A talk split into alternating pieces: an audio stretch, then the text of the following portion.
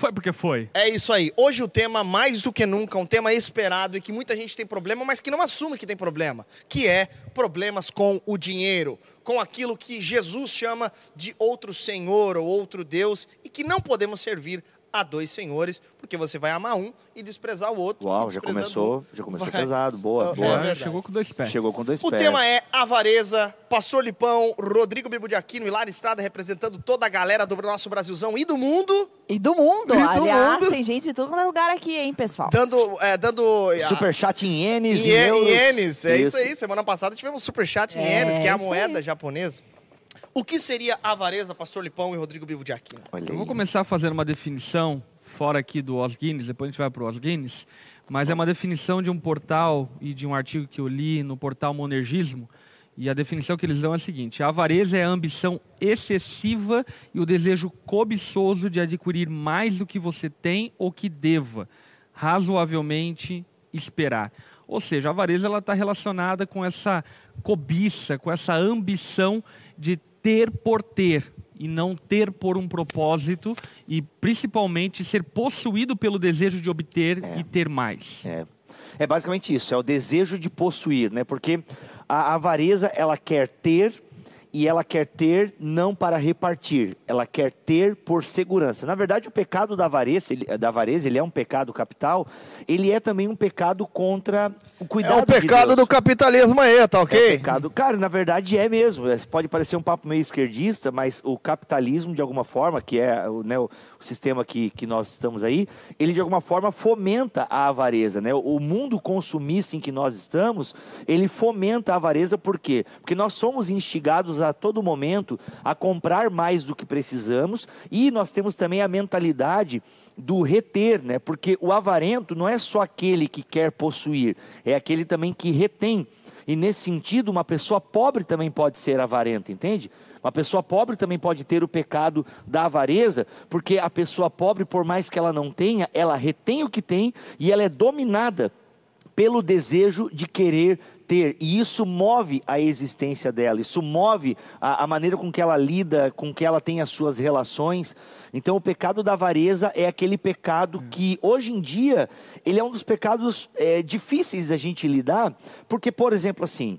Ah, como nós vivemos num mundo que, se, né, que não tem a mentalidade cristã, né, até um Brasil, que é um país predominantemente cristão, os Estados Unidos, no fundo a nossa mentalidade não é a mentalidade de alguém que confia na provisão divina.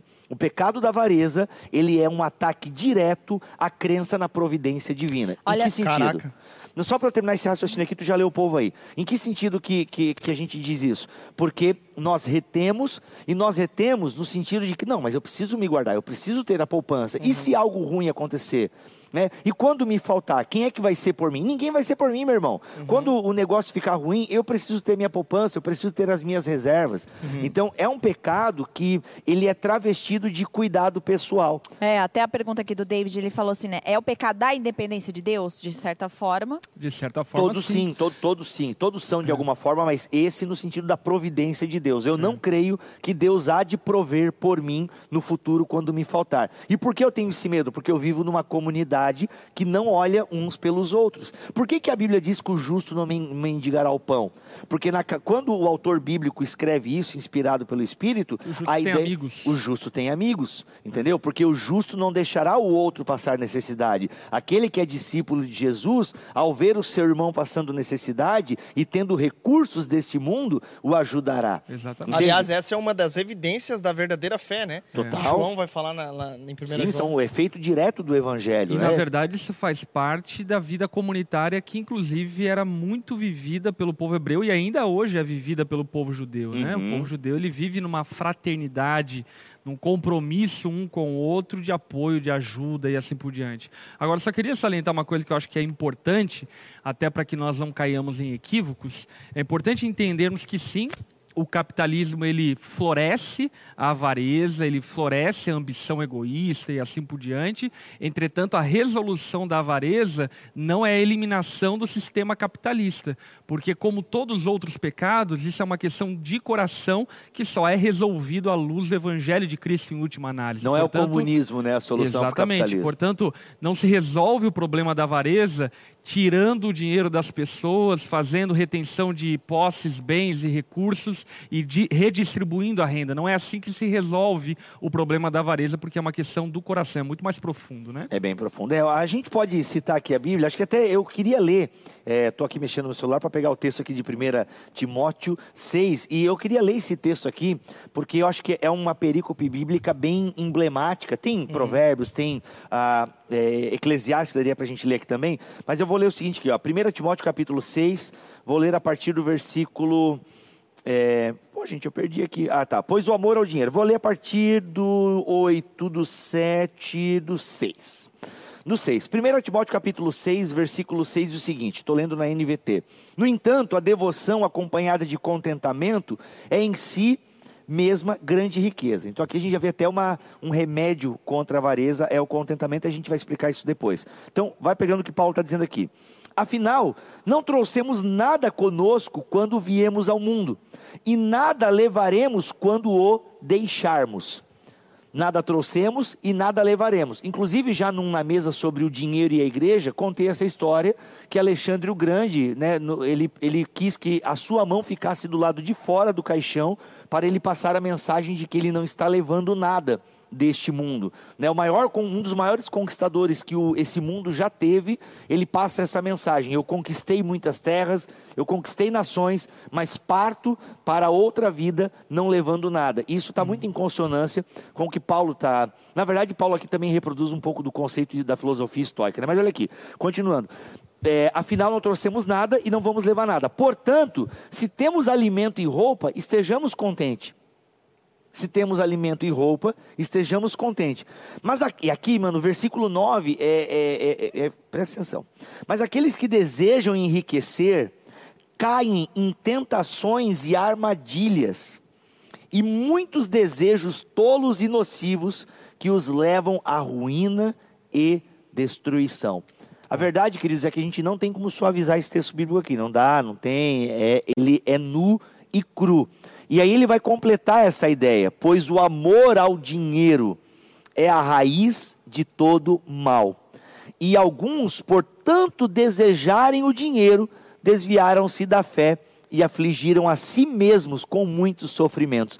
Na mitologia de Dante, as pessoas que estão no purgatório elas estão com os olhos voltados para a terra. Elas ficam contemplando a terra, por quê? Porque, gente, lembrando que isso aqui é, é só literatura, tá? É só literatura, a gente não acredita em purgatório aqui, tá? Hum. Ah, mas eles estão com os olhos voltados para a terra, por quê? Porque cobiçaram as coisas dessa terra. Aqueles que estão no inferno ficam carregando fardos pesados, porque foi o que a riqueza trouxe a eles. Né? É. Então, a avareza, ou seja, o desejo de querer ter, o desejo, a cobiça, ela vai nos levar em armadilha. Porque tem a pergunta que eu tenho certeza que o Lipão já recebeu: Pastor, é pecado um crente querer ser rico? Aliás, era a chamada, né? Era uma das, das Era a chamada. Então, não é pecado. Uhum. Mas tem um mas gigantesco, na minha opinião, que é que esse texto bíblico traz aqui. Uhum. Tem um mas gigantesco que deve ser é, é, colocado é. e pensado. Né? Você quer ser rico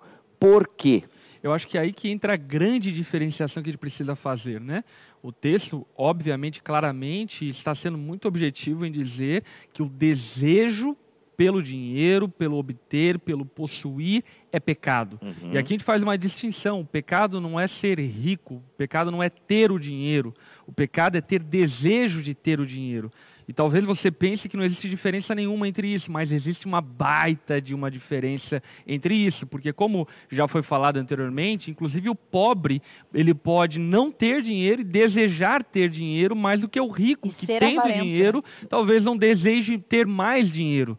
Até, inclusive, em relação a isso, eu queria fazer uma citação que está aqui no Os Guinness, que eu achei muito curiosa e muito poderosa essa citação do Andrew Carnegie, quando ele afirma o seguinte: é uma desgraça morrer rico. Hum, Que coisa forte isso, gente. pesado, pesado. E de fato, quando nós olhamos para as escrituras, na verdade ele está só esboçando uma parábola de Jesus. Uhum. A parábola do homem que possuía muito não tinha com quem repartir, não tinha com quem dar o, o recurso que ele possuía. Então ele teve muita riqueza, adquiriu mais riquezas, fez outro celeiro e outro celeiro, e aí então Jesus chega para ele na parábola e diz: Homem tolo, né? Para que você vai deixar tudo isso que você acumulou? Portanto, é uma desgraça de fato morrer rico, porque aquele que morre rico e não tem com quem repartir, não tem com quem distribuir, demonstra que de fato o seu desejo e a sua vida estava baseada no desejo de possuir e não necessariamente na boa dádiva de receber essa condição para ser uma bênção para o mundo, para ser uma bênção para as pessoas ao seu redor. Aliás, essa parábola, Jesus fala, né? Louco, hoje pedirão a tua alma. Hoje pedirão. E é interessante, gente, a gente tem que ler a Bíblia aqui porque é fantástico. A gente tem que ler essa parábola porque ela, eu vou ler aqui a partir do versículo 16 do capítulo 12 de Lucas, porque tem um detalhe aqui, tem uma sentença fundamental para a gente entender uma coisa importante. Versículo 16 do capítulo 12 do Evangelho de Lucas. Então lhes contou uma parábola. Jesus aqui está contando uma parábola dentro de um contexto de um homem que está pedindo para Jesus ser o, árbitro, né, o juiz, irmão uma dele. divisão de heranças entre ele e o irmão. Aí Jesus conta uma parábola. Ó, um homem rico tinha uma propriedade fértil que produziu boas colheitas. Isso aqui é interessante porque a- o principal aqui da sentença não é o homem rico, mas é a terra que produz. E aqui Jesus está deixando um recado bem interessante que a riqueza que um homem tem, ou pelo menos esse homem, e isso vale para todos, a riqueza que um homem tem não é fruto do seu trabalho, mas é fruto da misericórdia de Deus que permitiu que a terra desse muito fruto. Então aqui a terra de um homem rico deu muitos frutos. Ele, a terra é o sujeito da frase. E isso é emblemático porque mostra que o Senhor é que dá a bênção. E toda a bênção que Deus dá é para ser repartida. Toda, inclusive, o próprio dízimo na antiga aliança, ele tinha fins, não porque Deus precisa do nosso dinheiro, mas o próprio dízimo que Deus dá como demonstração, né, o, o dízimo que Deus cobra, mas primeiro ele dá a graça, primeiro ele abençoa o povo, liberta o povo e depois ele só ele pede o dízimo. A, a, a lei é precedida pela graça, né? O dízimo era parte do que recebia, né? parte do que recebia e aquilo que o povo entregava tinha também fins de sustentação né, do ministério, do templo, dos levitas e por aí vai. Então, até aquilo que era entregue para Deus era para ser repartido, porque esse é o princípio da bênção. É ser abençoador, é você repartir aquilo que tem. E aqui é um absurdo esse homem da parábola, ele guardar nos seus celeiros. E o mais triste é que ele não tinha com quem repartir. Não, ele constrói outros celeiros, Sim, né? sim. Ele, ainda constrói outros celeiros para guardar mais. Inclusive, eu falei no outro programa e eu falo agora. É, a- essa palavra aqui, afron, né, esse louco, ele, na verdade, pode ser traduzido como uma pessoa sem perspectiva. Por quê? Porque a vida que é pedida para ele não foi uma vida que ele entregou para Deus, mas entregou para as suas riquezas.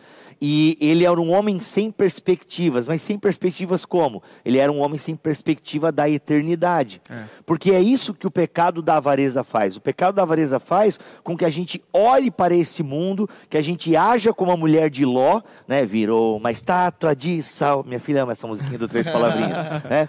Então, assim, é, é isso que o, o pecado da avareza faz. Ele faz com que amemos as coisas deste mundo e nós crentes a gente consegue embelezar. Não, porque eu até digo, eu quero ser rico para abençoar, eu quero ser rico para poder fazer mais, eu quero ser rico por causa daquilo, mas no fundo acaba gastando muito do seu tempo, da sua vida, desgasta a sua vida para obter riquezas e geralmente quando a obtém, Não não, cumpre, ninguém. não cumpre o propósito, porque, gente, é, Eclesiastes 5, eu até estava procurando aqui, achei, Eclesiastes 5,10. Quem ama o dinheiro jamais terá o suficiente. Olha, cara, olha isso. Cara, que incrível. Né, quem ama o dinheiro, e aí isso explica, por exemplo, a galera que fica roubando o dinheiro do povo, né? Eu vou citar aqui os políticos, outras pessoas também roubam o povo, mas os políticos. Eu nunca entendi, cara, por que, que um político rouba tanto dinheiro, velho? E Ele o já cara- tem um bom ele já- salário, já... tem os auxílios, Nunca bolsa. tá satisfeita. não, né? não isso, o ele não tá. Não, mas assim, aí o cara tinha lá 500 milhões em contas, não sei o aonde. Cabral lá, né, que para enfim, guardar dinheiro, comprava peças de joias de 500 mil, 1 milhão. Olha assim. isso, cara. E aí tu se pergunta, tipo, o cara pode. Cinco gerações pra frente do cara pode ficar sem trabalhar, vivendo só do que o cara roubou. Mas aí eu não entendi até ler Eclesiastes. Quem ama o dinheiro jamais terá o suficiente. Por quê? Porque ele é tomado pelo desejo de possuir. Eu acho Entende? interessante pensar Caramba. nisso até como uma miragem, né? Uma miragem que você persegue, mas ela nunca chega lá, nunca Boa. você de fato alcança aquilo que deseja e cobiça. Boa. Tem três Uhum. perguntas que são bem parecidas. é, E eu acho que é, que é a confusão que o povo faz, né? A pergunta do Giovanni diz assim: qual é a diferença então de ser precavido e ser avarento? No caso de ter uma poupança, por exemplo. A pergunta da Nicole, meio parecida, diz: como ser responsável financeiramente e se tornar avarento, né? E outra pergunta do Marco Almeida diz assim: como separar o cuidado com a provisão da família da avareza? Qual o limite de economia e do, do, do poupar, né? Eu acho que a, a grande questão, então, beleza, é, eu, eu preciso ter cuidado da minha família, eu confio em Deus, mas eu também faço a minha parte de administrar bem o meu dinheiro e assim por diante. Então, como não cair nessa tentação de poupar, poupar, poupar, para sempre ter e querer mais e também cuidar da família, enfim. Eu acho que isso está muito relacionado ao propósito. É, o porquê você quer possuir, para que você quer ter mais recurso, dinheiro e sustento e assim por diante. Por que, que eu digo isso? Porque o avarento, ele torna o possuir o propósito. E o propósito não é o fim pelo meio é, que o recurso pode possibilitar. E assim sendo, quando nós estimamos a riqueza por algo que não tem fundamento a não ser só o desejo de obter e ter, isso comprova que de fato o nosso coração é avarento e dado a uma cobiça exacerbada. Portanto, é óbvio, você, como um, um pai de família, uma mãe, deve ter desejos e deve ter santas ambições, por assim dizer, de dar uma melhor condição para a tua casa, de poder eh, oferecer às pessoas ao seu redor eh, um- um uma generosidade e assim por diante. Agora, quando você torna o desejo de possuir acima de qualquer outra coisa, acima de qualquer coisa, na verdade, isso afeta a sua família. Inclusive, eu quero ler um provérbio para ilustrar bem isso, que é o provérbio que está lá no capítulo 15 de Provérbios, versículo 27, quando eh, a palavra nos diz o seguinte: O avarento põe a sua família em apuros, mas quem repudia o suborno viverá. Olha que coisa poderosa que esse provérbio está dizendo. Aqueles que pensam que a avareza, na verdade, o segurará, o que Salomão em sua sabedoria está dizendo é, é justamente o contrário. Aquele que é avarento, aquele que é cobiçoso, sempre está colocando a sua casa em apuros, porque está fazendo maus negócios, porque está comprando de maneira equivocada, porque administra seu dinheiro com olhos na cobiça, com olhos eh, no querer obter mais, aí se enfia em pirâmide financeira, se enfia em programas de negócio que no fim só vão dar ruim e que não vão produzir e gerar para a família o conforto que ele esperava é, é, oferecer e proporcionar. Portanto, a questão da avareza, ela inclusive está relacionada com um descaso com a família. A família do avarento sofre. Sofre porque ele sempre está se enfiando em furada e nunca está construindo de fato é, um patrimônio sólido, nunca está construindo uma vida financeira sólida e bem gerida para que, enfim, possa abençoar sua casa. Tem outro lado desse avarento, inclusive até conheço, infelizmente, uma pessoa assim, que tem condições e o, o argumento é proporcionar algo para a família, mas no fundo nem usa o dinheiro com a família. Tá tudo guardado, porque se a gente passar por uma necessidade, a gente tem. Bem, tentando responder de maneira. É uma pergunta difícil de responder essa. Eu confesso que eu tenho dificuldades com isso, mas assim, eu acho que algumas coisas que a gente pode se perguntar, tá, Bibo, o que, que não é avareza, mas ao mesmo tempo tem que ter cuidado com a minha família. Como eu falei no começo, a gente vive num mundo é, de pecadores e, e às vezes em comunidades cristãs, cristãos que não entendem a ideia do repartir e cuidar um do outro. Então, obviamente que nós precisamos fazer uma poupança. Por exemplo, eu, né, eu sou um profissional liberal, eu não tenho ajuda do governo, então eu preciso guardar dinheiro para minha. Então, assim, na minha renda, eu tenho que pegar o valor de quanto eu ganho por mês. E eu preciso ver o quanto eu estou gastando com as minhas necessidades básicas, o quanto eu invisto na minha igreja local, que me proporciona comunhão, que me proporciona é, é, coisas espirituais, por assim dizer, e quanto está indo para serviço ao próximo. Às vezes você pode até direcionar o seu dinheiro do serviço ao próximo para a própria comunidade, né? Essa aqui é a oferta, Pra e essa aqui é a oferta para, é, ou você dá no geral e a igreja administra como ela achar melhor, ou você especifica, ó, isso aqui é para o ministério é, é, de missões, para o ministério Hope, que no caso aqui da onda, né? Então, o quanto do seu dinheiro você reparte, quanto do seu dinheiro serve outros além de você mesmo? Eu acho que essa é uma pergunta honesta É. que a gente faz. Obviamente que você tem que ter uma precaução financeira, né, de guardar, por exemplo, né, é, pessoas que tinham dinheiro guardado não sofreram tanto na pandemia. Só para dar um exemplo, né, eu tinha um amigo meu que guardou uma grana para fazer uma viagem, veio a pandemia, essa grana da viagem, né, é, Reverteu, a- é, reverteu em, em- em feijão e arroz. Então assim, mas o quanto da sua grana também serve a outros, né? Vamos dar um exemplo agora aqui em tempos de pandemia. Quantas pessoas você ajudou? Quantas pessoas você abençoou? Porque assim, em tempos de pandemia, que é quase um cenário de guerra, não dá para você pensar na sua poupança, na sua família, entende? Então, tem pessoas que têm condições de ajudar muitas pessoas e ainda assim ter dinheiro para sua casa, para o seu conforto, mas talvez você não tenha para isso. Mas em tempos de guerra, em tempos de pandemia, em tempos de aflição, ah, bem, se a farinha é pouca, o pirão do meu irmão primeiro. Deveria ser essa a nossa mentalidade. Até uma coisa muito interessante a respeito disso, Eclesiastes 11 fala exatamente sobre ser generoso e poupar. Olha só que Olha aí. interessante. Eclesiastes 11, a conduta prudente do sábio. Ou, em outras versões, as incertezas da vida, né? Começa ali a parte não inspirada, né? Lance o seu pão sobre as águas, porque depois de muitos dias você o achará. Ele está falando de generosidade. Reparta com sete e até mesmo com oito, porque você não sabe que mal sobrevirá à terra.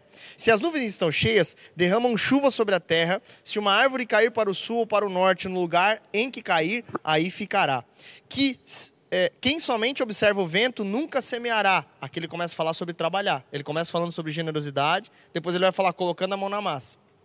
Quem somente observa o vento nunca semeará, e o que olha para as nuvens nunca fará colheita. Assim como você não conhece o caminho do vento, nem sabe como se formam os ossos no ventre de uma mulher grávida, assim também não entende as obras de Deus que faz todas as coisas. Agora sobre poupar, o último versículo dessa perícope. Semeie a sua semente de manhã e à tarde não fique de braços cruzados, porque você não sabe qual irá prosperar, se esta ou aquela ou se ambas serão igualmente boas. Então, tu começa sendo generoso continua trabalhando e poupa para poder sustentar sua família em tempos difíceis, se entende? Então acho que o princípio começa com um coração que vai repartir, que vai doar, que vai dar e assim por diante. Então, o comentário aqui do Diego diz assim, né? Problema não é reter e guardar, e sim não repartir ao enxergar um irmão passando necessidade. Perfeito. Até porque, se possível, é, até porque para ser possível abençoar, você também precisa ter. É, isso é um bom gestor, né? Fazer esse recurso, inclusive produzir mais, porque o problema ali não está em ter,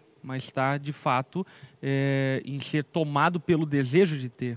Olha só essa pergunta. Judas foi avarento? A pergunta do Abu Barbeiro. Foi, foi. Judas foi, na verdade, ele foi pão duro, né? Porque Judas, inclusive, é o cara que lamenta Maria ter derramado o perfume, né? Ele até calcula o perfume.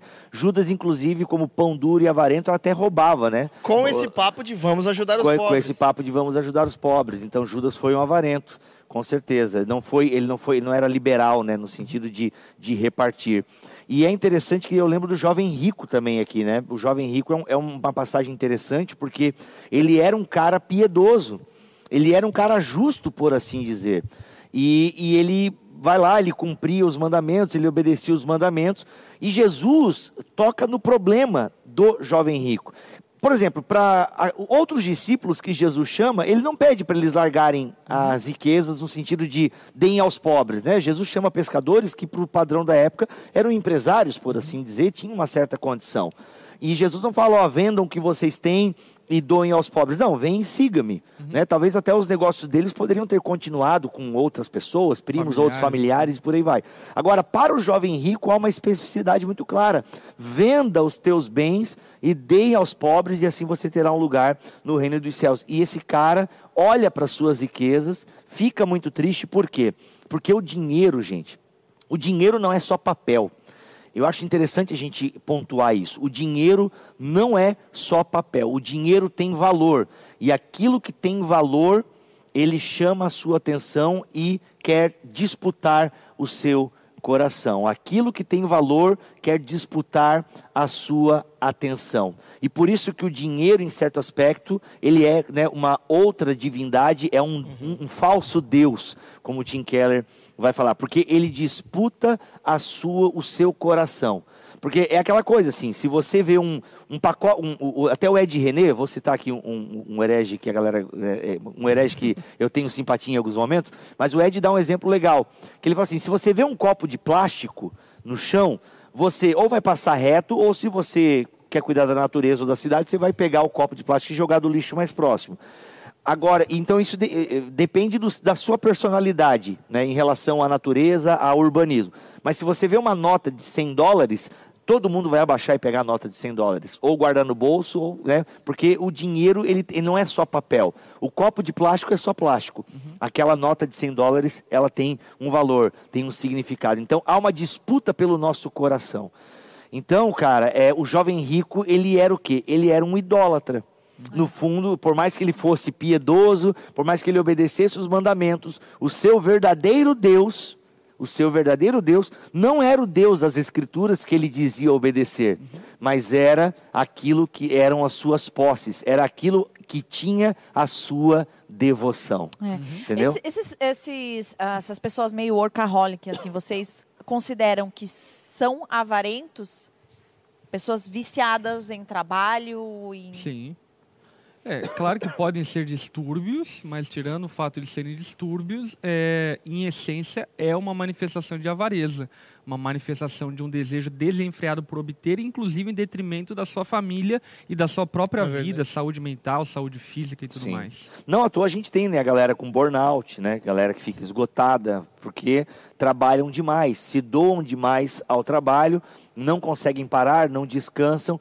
E às vezes é aquela coisa, não, eu vou trabalhar até os 40 para depois né, eu já ouvi histórias assim, não, cara, eu vou trabalhar até os 45 e aí depois eu dou uma segurada e tal. Bem, com 45, meu amigo, teu filho já vai estar tá grande, né? É, tu já deixou de dar um monte de afeto para ele, então isso é bem e complicado. E aquela coisa, né? Uma quebra de um mandamento vai fazendo com que quebre outros, né? Com certeza. Daí já ama o dinheiro, daí não descansa, daí já não ama mais E aí vai querer cobiçar, já... né? Aí que... vai querer cobiçar, uhum. daí, cara, aí vai... E o é. que é interessante nisso tudo, né? Até deixando aqui bem salientado isso que o problema disso tudo não é o ter, né? Enfim, o problema da avareza afeta, inclusive, muita gente que não tem recurso nenhum uhum. e é tomado pela avareza, inclusive com uma fal com um falso discurso de que ah, aquela pessoa tem muito, ela deveria repartir, mas no fundo o que ela quer é ter aquilo que aquela pessoa tem.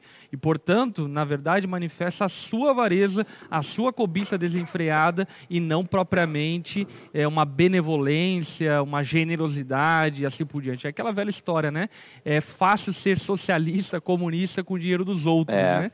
Enfim, o desafio bíblico é nós sermos generosos, ainda tendo nós o controle do nosso próprio recurso. Interessante. É, ia ler alguma pergunta? Não, eu ia fazer um parênteses que estão pedindo, por favor, fale onde você comprou ah, a sua gente, camisa. a camiseta é da Hideaway, ok? Hideaway.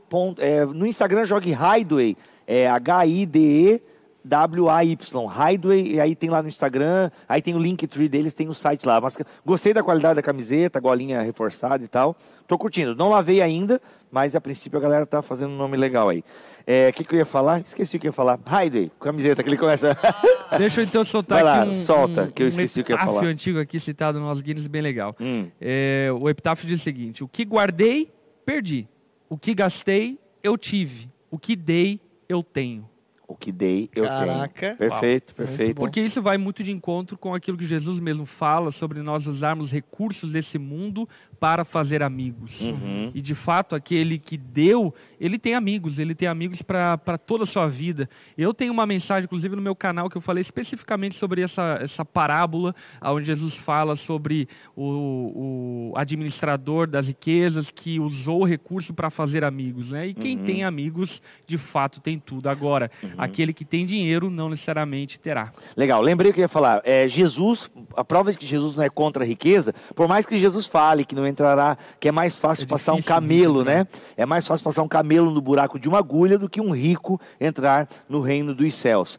Ah, mas o que é impossível para os homens é possível para Deus. Então é possível um rico ser salvo. E Jesus tinha pessoas ricas, que é, mulheres. Ah, Lucas vai nos dizer. Lucas é um cara que fala muito sobre dinheiro, fala muito sobre riqueza e, e o perigo das riquezas. É um evangelho que ah, denota muito cuidado com os pobres. Né? Lucas tem dois cuidados muito interessantes. É um evangelho que cita bastante as mulheres né, ele dá bastante importância às mulheres do ministério de Jesus e fala muito do perigo das riquezas. Mas ao mesmo tempo ele vai relatar também que mulheres com posses né, ajudavam o ministério de Jesus. Ah, na igreja primitiva, Lucas vai relatar em Atos que a galera também doava parte dos seus bens. Não era tudo, tá, gente? Não era tudo, ah, entregavam tudo, não. No capítulo 4 a gente entende que essas pessoas ainda tinham alguns bens, eles não podiam dar tudo, senão ficariam sem.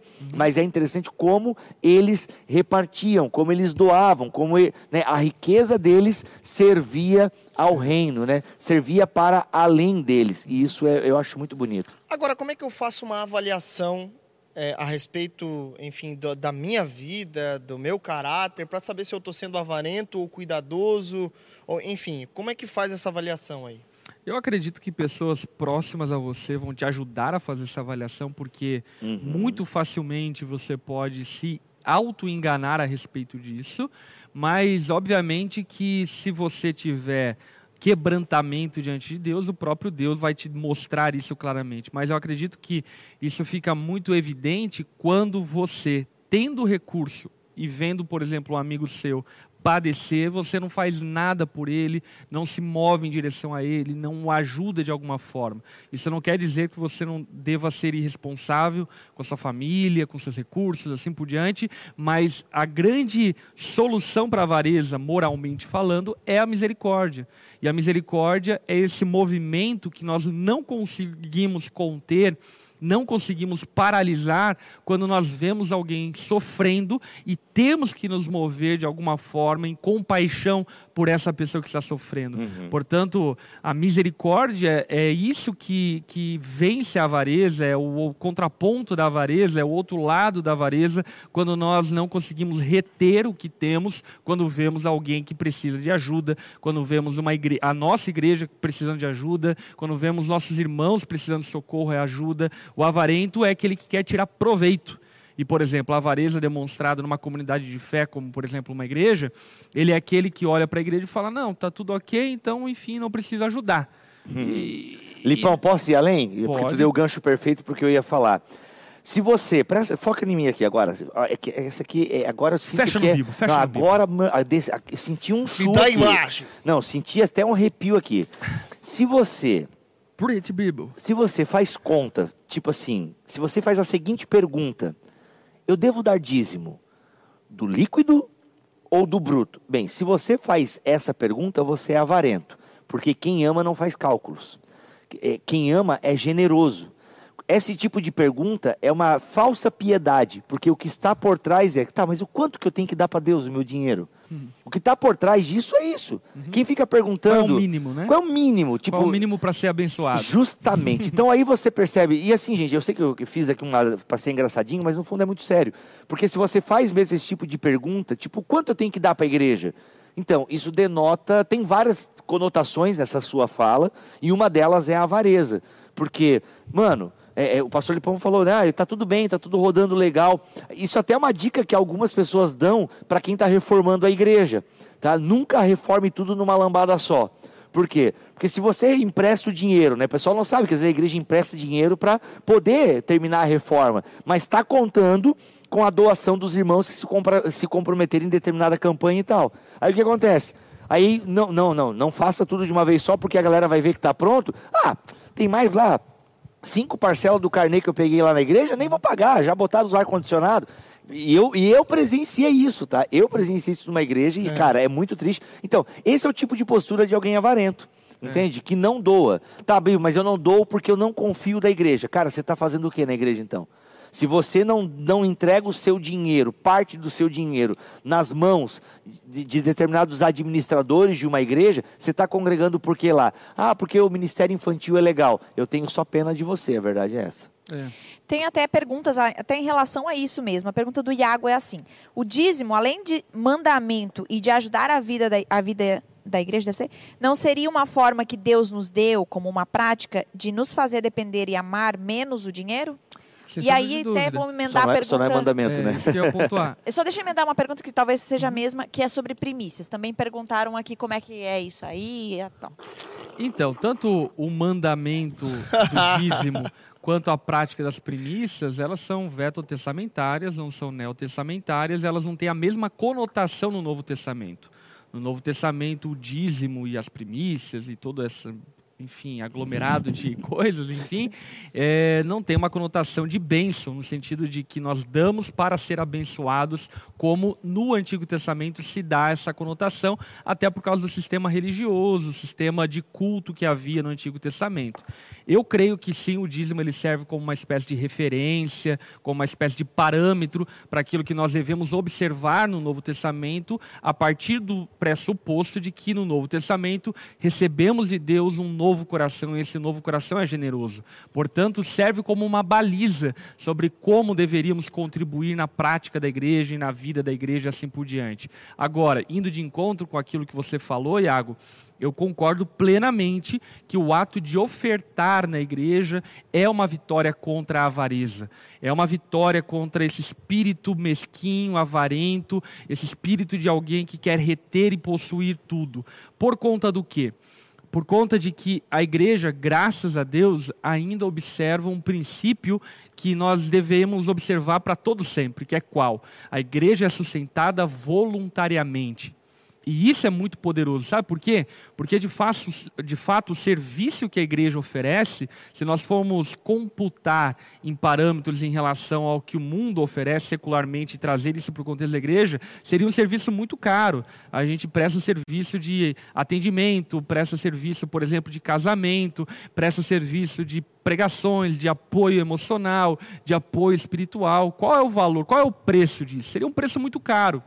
Mas só que dentro da igreja, as pessoas não são obrigadas a pagar por esse serviço, porque aquilo que a palavra e Deus espera delas é a generosidade que procede de um coração voluntário que ama a obra de Deus. Portanto, a pergunta que nós devemos fazer ao ofertar à igreja não é qual é o mínimo que eu devo ofertar para que Deus não me amaldiçoe, mas é qual é o máximo que eu posso ofertar para a igreja que eu amo, para a igreja que eu sirvo, para a igreja que eu acredito, porque porque eu sei que ela, tendo abundância, ela vai usar esse recurso para manifestar a glória de Deus no Brasil e no mundo. Portanto, a grande questão é o que? É amor é motivado pela misericórdia, pela compaixão, por ser parte, e isso precisa ser extremamente voluntário, e por fim, sim, é uma grande vitória contra a avareza. Eu me sinto assim todas as vezes que eu oferto, mensalmente, enfim, eu me programo para fazer a minha oferta, entregar aquilo que eu me comprometo diante de Deus, e eu me sinto sim vitorioso todo mês, quando eu entrego a minha oferta, eu me sinto vitorioso contra a avareza, que também em mim tenta me segurar, me afetar e de alguma forma me controlar. Uhum, muito bom. Ah, e toda igreja ela tem que ajudar, né? Toda igreja ela tem que ter compromisso com os pobres. Permito aqui um, é, e até quero fazer uma citação de Calvino que é maravilhosa, que está no livro 4 das Institutas, que Calvino diz o seguinte: tudo quanto a igreja possui, seja em propriedade, seja em dinheiro, patrimônio é dos pobres. Em que sentido? Porque a igreja como instituição também pode ser avarenta. Né? Não é só o pastor ou o membro, a igreja, como uma instituição, obviamente governada por homens, pode ter uma filosofia, uma teologia avarenta. Né? Uma igreja que só pensa em si, que só constrói para si e faz um nome para si. Isso me lembra Babel e esse tipo de coisa Deus desce para avacalhar. né? Seria a prosperidade, que perguntaram até, né, é, para entrar um pouquinho nesse Perfeita assunto. essa pergunta. Teologia da prosperidade é a teologia que tenta colocar um véu sagrado em cima de algo demoníaco que é a avareza. É. tenta, na verdade, tornar divino e sagrado aquilo que é profano. A teologia da prosperidade é o quê? É nós nos apropriarmos erroneamente de linguagem bíblica para trazer o reino de Deus para nós agora, aqui e agora. As benesses do reino. Né? Então, versículos tirados fora de contexto, geralmente Antigo Testamento, versículos que estão falando da promessa da terra, ou versículos que estão estão no tempo da prosperidade de Israel, que é no tempo da monarquia. Geralmente é, é da onde esses versículos. Não é você não nasceu para ser cauda, mas cabeça. É onde você colocar a planta dos seus pés, prosperará. Então são versículos erroneamente aplicados para se dizer que não, você nasceu para ser abençoado, você nasceu para ser cabeça, você nasceu para ter. Eu, eu já, cara, eu já li coisas assim na internet no sentido de que, é, que pessoas que acreditam, inclusive isso já estava registrado numa Bíblia de estudo. Eu não quero aqui ficar citando nomes para não me comprometer, ainda que, uhum. né, enfim. Mas numa Bíblia de estudo propagada por um desses é, proponentes da teologia da prosperidade no Brasil. Ele lançou uma Bíblia de estudo e batalha. Eu não quero falar agora. Mas ele diz o seguinte: tinha uma nota de rodapé nessa Bíblia dizendo que pobreza é sinal de demônios em nós. É sinal Sim. da ação de demônios. Pode ser, gente. O demônio pode levar pessoas à pobreza, extrema pobreza? Não duvido que isso possa acontecer. Agora, eu não Mas posso pode afirmar. Levar a riqueza. Né? É, pode levar a riqueza. Com certeza o demônio pode levar a riqueza, sem sombra de dúvida. Agora, a gente não pode generalizar. E é outra, o, o próprio Jesus demônio. fala, o próprio Jesus fala que a gente sempre terá os pobres entre nós. Não à toa a Bíblia fala tanto em generosidade. Não à toa, desde o Antigo Testamento, o órfão e a viúva precisam ser cuidados. O pobre, ele tem que colher o que sobra do campo, né? tem que deixar aquele que planta, tem que deixar algo para o pobre, para o estrangeiro colher. A Bíblia é preocupada com aquele que não tem. Então, por quê? Porque sempre teremos em nosso meio. E a igreja precisa cuidar, sim, dos pobres, dos necessitados, precisa estar envolvido nesse tipo de coisa. E com certeza a teologia da prosperidade, porque a grande pergunta é: meu, como é que essas igrejas estão sempre cheias, cara? Porque, meu, tu ouve algumas coisas que esses caras da prosperidade falam. Se você quiser dar umas risadas e ao mesmo tempo orar, digita assim no Google: Bibotalk Vá, eu posso falar o nome de uma igreja grande, universal, né? Mas enfim, gente, né? Bibotal que vai a Iurde, tá? Eu conto a minha história de um dia que eu fui numa sexta-feira do descarrego em Curitiba e é muito legal, eu conto lá detalhes da minha visita nessa Universal. Mas a minha pergunta é, por que essas, muitas igrejas estão cheias e claramente não estão pregando a palavra de Deus? Primeiro, que o povo não conhece a palavra de Deus. Segundo, as pessoas querem dinheiro, as pessoas querem a bênção, as pessoas querem adorar outro São Deus. São movidas por cobiça. São né? movidas por cobiça. E o dinheiro, na verdade, cara, tem uma frase do, uma frase do Peter Kraft, tá aqui no Os Guinness, que eu tinha que ler, cara. Pô, tinha que. É, que não sei o que, é um diabo, achei. Quando uma criatura é tornada Deus, ela se torna um diabo. Que tira o Bocaiúva, matou a pau, encerra aqui, fecha a conta, traz para nós. Mas a teologia da prosperidade é isso. Ei, Ela é. Não, acabou? Acabou, acabou. Eu acho que acabou. Vocês, eu acho que vocês devem conhecer, né? mas daí é bem, bem a parte, assim. Mas aquele estilo de vida minimalista. Uhum. Já provavelmente já ouviram falar, né? Eu acho interessante, cara. É, eu não pratico. Eu vivo, né? Eu vivo assim. Ah, tá. Eu moro num apartamento de 50 metros quadrados, eu sou minimalista. Não, mas você pode morar num, num quarto e não ser minimalista. É verdade. Não significa isso, não né? Significa. Mas é o desapego a esse consumo, a liberdade, a organização, é, é, a, a, consciência de consumo. Aquela assim, coisa do patriarcado, né? Daquela coisa que tenta nos aprisionar de uma forma que não existe, entendeu? Oh, mas, é, mas mas é muito legal esse ponto, porque assim. Tô de horror, meu. Ó, vou dizer assim, ó. Você vai pra Porto Alegre, tu fica louco. Né? É, mas. Eu vou dar um, é, é, é, sempre perigoso a gente se expor aqui. Se a minha mulher estiver vendo, ela vai brigar comigo depois quando eu chegar em casa. Ela fala, amor, não fica te expondo lá, amor, não fica te expondo. Mas assim, a, graças a Deus, a minha. Te expondo? Não, é, não fica se expondo, ficar contando um detalhe da vida pessoal, entendeu? Ela não curte muito isso. Sabe assim. a Xanda. Você achando, a minha mulher, meu irmão, é minha mulher. É Aliás, encontrei a Xanda ontem, ela te falou. Pois é, cara. É. Ela disse, tá, você quer comprar mesmo uma casa no Boa Vista. Olha só, gente, foca aqui em mim. Se você tem um imóvel aqui na região do Boa Vista e tá afim de fazer uma permuta, procure Geiser Porque ele quer, ele quer muito trocar o apartamento dele Eu quero um ter imóvel. filho, não quero ele... criar meus filhos em apartamento. Ele, tro ele troca por anúncio no Instagram. Ele faz, é. Galera, comprei essa casa. É. Fale com o Genivaldo aqui, que ele tem ótimos imóveis. Mas vamos sério, assim. A, a, graças a Deus, a é minha condição financeira... É meu pai. É, Genivaldo é teu pai? É verdade, né? A gente sempre usou esse nome e é o pai é, da... gente, gravem isso. Gravem é isso. meu pai. Eu acho que não é pra eu falar, cara, é tanta interrupção. Vai lá, vai lá, vai lá. Não, não se assim, que graças a Deus, a minha condição financeira melhorou um pouco nos últimos quatro anos, entende? Comparado ao que eu tinha há, sei lá, cinco anos atrás. E é incrível como o fato de você ter um pouco mais é, de dinheiro faz com que você queira comprar coisas só por querer comprar as coisas. Então, eu vou dar um exemplo que um, um, momento em que eu venci a avareza essa semana. Eu tenho duas estantes de livros. Eu tenho, sei lá, eu devo ter uns 3 mil livros, né? Então, assim, e aí eu comprei uma vez, eu comprei uma estante de livro é, cinza e depois eu comprei uma preta. Eu não sei porque eu comprei uma preta, devia ter comprado cinza. Aí o que acontece? Aí eu mudei de sala e eu falei, pô, o legal seria duas estantes da mesma cor, né? Aí eu fiquei olhando para mim, e a preta é mais bonita, e a preta é mais cara. Falei, pô, quer saber, mano? Eu vou, sei lá, vou doar essa minha estante. Ó, quão, quão generoso eu sou, né? Mas eu vou então doar. Aliás, e até doar pro Geiseriel, inclusive. Verdade. Eu vou doar essa minha estante é, cinza e vou comprar mais uma preta. Cara, aí eu cheguei em casa e comecei a pensar sobre isso. Tal. Cara, mas por quê, mano? Só porque eu quero combinandinho? E só porque eu posso comprar mais uma preta, pô, eu já tenho a cinza, cara, eu não preciso comprar a preta. Não, vou botar a cinza lá no meu escritório, entendeu? Vou Quer dizer, eu não vou mais não vai mais ganhar. então, né? que droga. Não, porque tu não Acabei deu certeza também. Notícia, né? Não, tu não deu certeza também, pô, Ei, que ia não, querer. mas pinta, cara, pega um Então, pode ser, preto. mas daí também eu preciso gastar dinheiro com spray? Não preciso, cara. Eu posso botar a estante que ela vai cumprir o mesmo papel se ela fosse preta ou fosse amarela ou vermelha. Mas é legal por... cumprir o mesmo papel mais bonito. Então, mas aí que tá, cara. Eu acho que isso para mim, daí, o que, onde eu falei, cara, eu não preciso gastar dinheiro. Eu já gastei dinheiro com essa estante eu fui burro e não ter comprado da mesma cor. Aí não mandei. Quem manda ser burro? Quem manda não entender de combinação? É?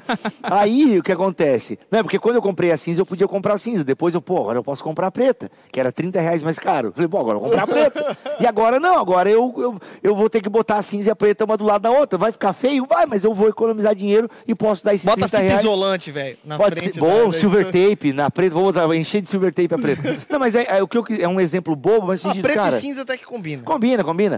Então, dane-se se não combinar. O negócio é guardar o livro que eu preciso guardar. Então, assim, é a ideia de que, pô, às vezes a gente gasta dinheiro com umas frescurinhas, é entendeu? É e a gente não precisaria gastar esse dinheiro. É entende? Verdade. Claro, também não adianta eu não gastar com isso e também fica agora na minha poupança e não mando para ninguém e tal. Não. Mas, cara, reter para poder abençoar, entendeu? Verdade. E eu digo, cara, eu repito, e encerro a minha fala aqui na mesa hoje.